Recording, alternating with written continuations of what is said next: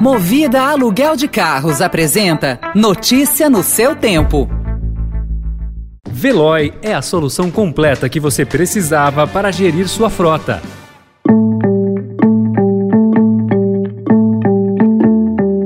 Olá, seja bem-vindo, seja bem-vinda. Começa agora mais uma edição do Notícia no seu Tempo. Esse podcast é produzido pela equipe de jornalismo do Estadão para você ouvir em poucos minutos as principais informações do jornal. Entre os destaques de hoje, mudança no ICMS do diesel pode elevar imposto em nove estados e no Distrito Federal. Rússia acirra ataques e líder da Ucrânia afasta entrada na OTAN e a baixa de casos de Covid, que faz 19 capitais reduzirem a exigência de máscara. Esses são alguns dos assuntos que você confere nesta quarta-feira, 16 de março de 2022. Estadão apresenta Notícia no seu tempo.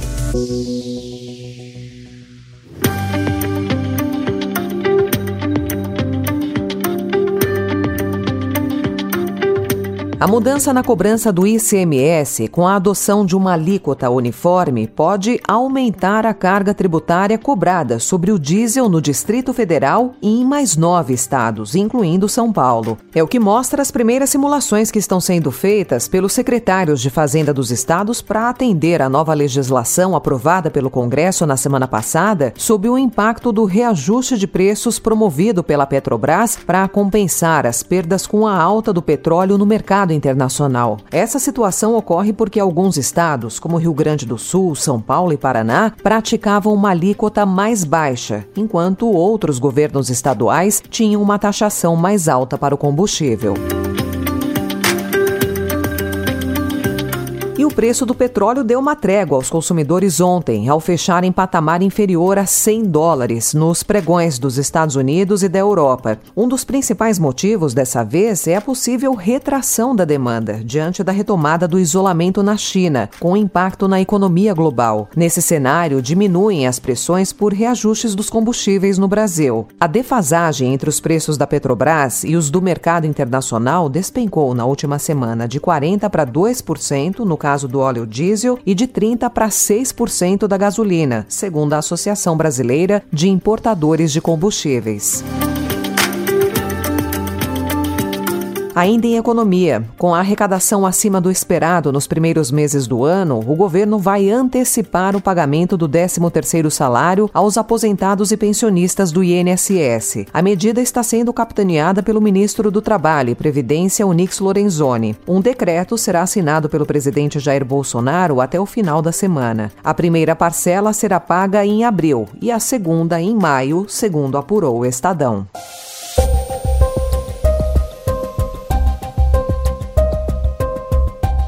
Em meio a negociações para encerrar a invasão russa, o presidente da Ucrânia reconheceu ontem que seu país não se tornará membro da OTAN, horas depois que Kiev começou a ser atingida por projéteis e mísseis da Rússia. Volodymyr Zelensky disse estar claro que a Ucrânia não é um membro da OTAN, que durante anos ouviram que as portas estavam aparentemente abertas, mas que também ouviram que não poderiam entrar. Зрозуміло, що Україна не є членом НАТО. Ми це розуміємо. Ми адекватні люди.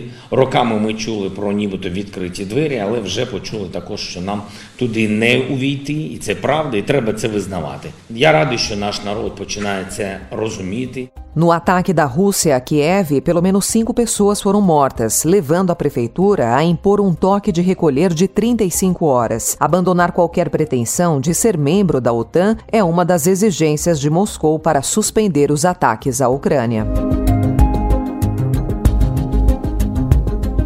Líderes de três países europeus, República Tcheca, Polônia e Eslovênia, chegaram ontem de trem a Kiev para encontrar o presidente Volodymyr Zelensky em uma demonstração de apoio à resistência do país. A Casa Branca confirmou ontem que o presidente dos Estados Unidos, Joe Biden, vai viajar a Bruxelas para uma cúpula da OTAN, que acontece no dia 24. De acordo com a porta-voz do governo americano, Jan Psaki, a viagem pretende reafirmar o compromisso dos Estados Unidos com seus aliados europeus europeus. The President will travel to Brussels, Belgium later this month to discuss ongoing deterrence and defense efforts in response to Russia's unprovoked and unjustified attack on Ukraine, as well as to reaffirm our ironclad commitment to our NATO allies.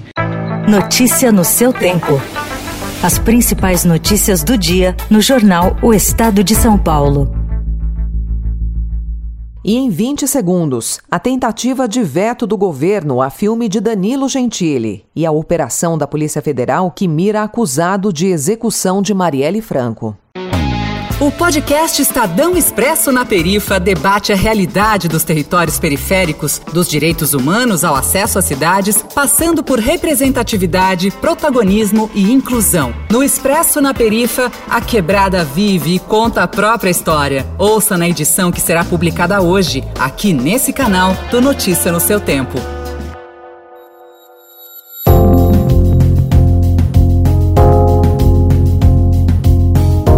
Ministério da Justiça e Segurança Pública determinou que plataformas de streaming suspendam a exibição do filme Como se tornar o pior aluno da escola, baseado no livro homônimo do apresentador de TV e humorista Danilo Gentili. A investida do governo aconteceu depois que o deputado Eduardo Bolsonaro compartilhou anteontem uma cena editada da obra alegando que ela faz apologia à pedofilia. Especialistas em direito consultados pelo Estadão disseram que o ministério não tem competência para impedir a circulação de uma obra. Globoplay e Telecine afirmaram em nota que a decisão ofende o princípio da liberdade de expressão, é inconstitucional e, portanto, não pode ser cumprida. A proibição foi classificada por Gentile como censura e perseguição.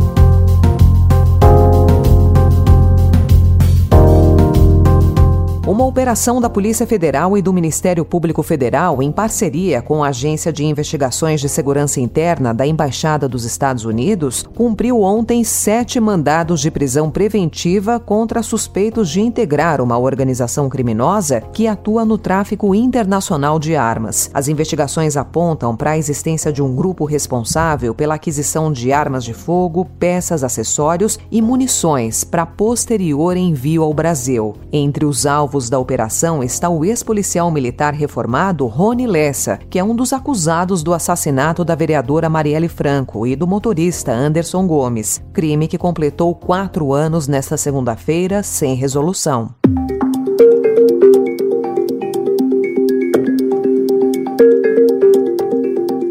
Notícias da pandemia. Com a queda no número de casos de Covid, 19 das 27 capitais brasileiras já retiraram pelo menos parcialmente a obrigatoriedade do uso de máscaras. Em seis capitais, incluindo Brasília, o protetor facial já não é obrigatório em espaços abertos e fechados, enquanto oito ainda exigem máscaras em todos os ambientes. Em 14, a máscara segue obrigatória só em espaços fechados. A média móvel de casos de Covid no país vem indicando tendência de queda. Nos últimos 14 dias, a variação negativa foi de 31%.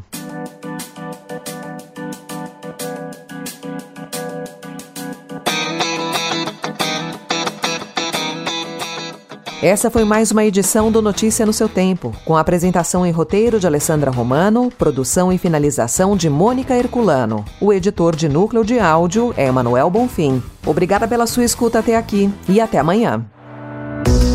Você ouviu Notícia no seu tempo. Notícia no seu tempo. Oferecimento Movida Aluguel de Carros. A vida é para ser movida. Saiba mais em www.movida.com.br. Procurando a rota mais inteligente para gerir sua frota? Veloy é a solução completa que você precisa. Acesse veloy.com.br/empresa e descubra um caminho prático e eficiente para a gestão da sua empresa.